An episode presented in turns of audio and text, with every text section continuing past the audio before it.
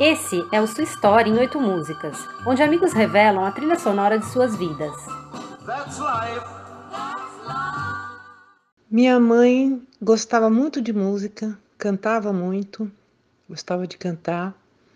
E eu me lembro de, dela ter muitas fotos autografadas dos, dos artistas preferidos dela. E eram muitos, eram, tinham vários. É, tinha muita música é, tango, ela gostava muito de tango, é, Chico Alves, várias figuras da época. Mas que eu me lembro que eu aprendi a gostar por conta dela foi a Elisete Cardoso. Inclusive me lembro de, de ver em programas de televisão em preto e branco ainda eu achava ela uma negra linda e de muita dignidade, com uma voz maravilhosa. Então, e uma das músicas que mais me lembra Elisete é Chão de Estrelas. Depois, a minha adolescência é, era o rock que estava totalmente em moda e o pop brasileiro era Roberto Carlos, Erasmo Carlos, que eu não curtia muito. Eu curtia mais os os rocks estrangeiros, Beatles e, e Mamas and the Papas e é, Creedence e vários outros. E a gente tinha bailes todo fim de semana, então a gente dançou muito essas músicas.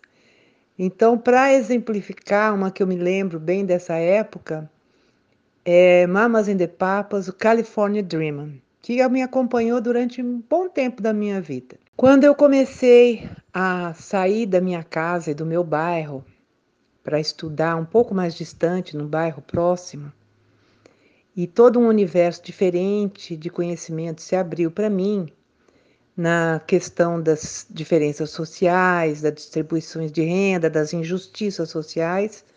Todo mundo se abriu para mim no ginásio, onde eu fui estudar no vocacional. E lá também se abriu um novo mundo de músicas, Chico Buarque, é, por conta dos festivais, mas também por conta dos meus amigos, novos amigos, né? Que foram me mostrando é, os sambas e várias coisas interessantes assim. As músicas de protesto, elas me pegaram muito forte. Então, Sérgio Ricardo, e principalmente Geraldo Vandré. Ela é, é triste, mas a época era triste. A gente vivia numa ditadura, apesar de toda a nossa esperança de dias melhores, né? Mas ainda assim era uma ditadura. Seguindo a vida, fazendo teatro e muitas coisas acontecendo, eu conheci o homem que seria o pai dos meus três filhos, pessoa que eu amei muito. E no dia que a gente se conheceu melhor, que a gente ficou junto, nós participamos de uma festa e passamos a noite ouvindo música e acompanhando os encartes dos LPs.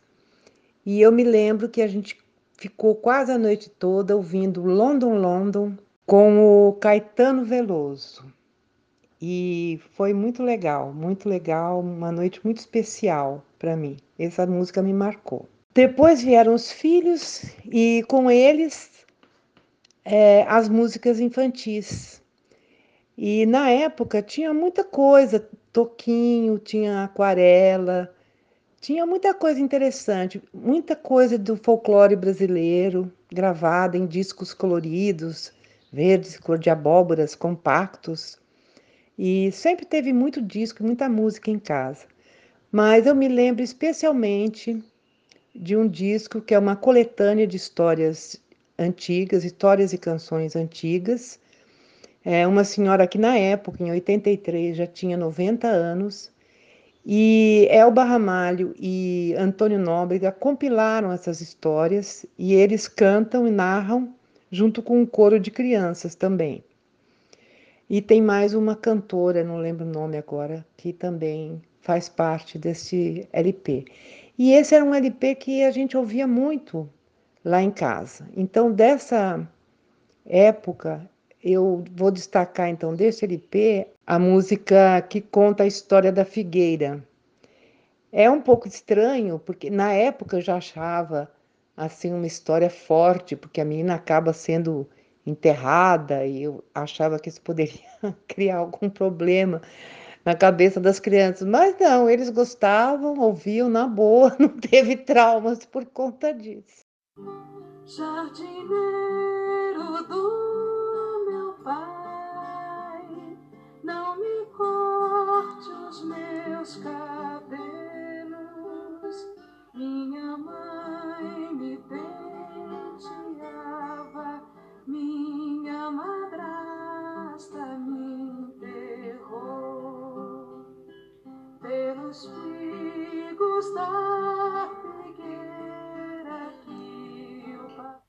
Depois eu fiquei grávida do Vitor e nessa época surgiu o filme do Mozart, que era maravilhoso, e eu fui assistir e o Vitor se mexia na minha barriga o tempo inteiro, durante quase duas horas de projeção, ele se mexia para lá e para cá.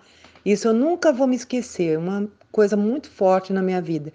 Então essas músicas do Mozart ficaram absolutamente gravadas na minha, na minha vida. E eu comprei o, o, o LP e aí a gente ouvia muitas vezes em casa. Voltando depois ao convívio dos mortais, eu passei um longo tempo em Belo Horizonte. E nessa primeira fase minha, lá, eu ouvia muito Zizi Posse. E um disco em especial era Valsa Brasileira. Eu escutava o dia inteiro, sem parar, adorava, achava incrível aquele disco. E a música que eu vou destacar aqui é o Tanta Saudade, porque tinha muito a ver comigo na ocasião. O mundo deu voltas e voltas, porque graças a Deus ele é redondo, e agora eu moro em Saquarema, numa casa, sozinha, numa casa muito bonita, muito aconchegante, pequena, simples, numa região rural.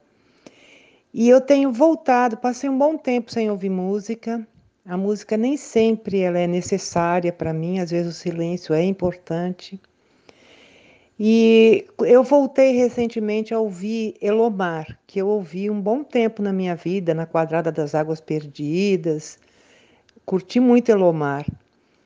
E agora eu voltei a ouvir. Eu imagino que é porque tem essa conexão tão grande, tão profunda que ele tem com a terra. E eu destaco uma música que eu gosto muito de ouvir ultimamente, que é O Pedido.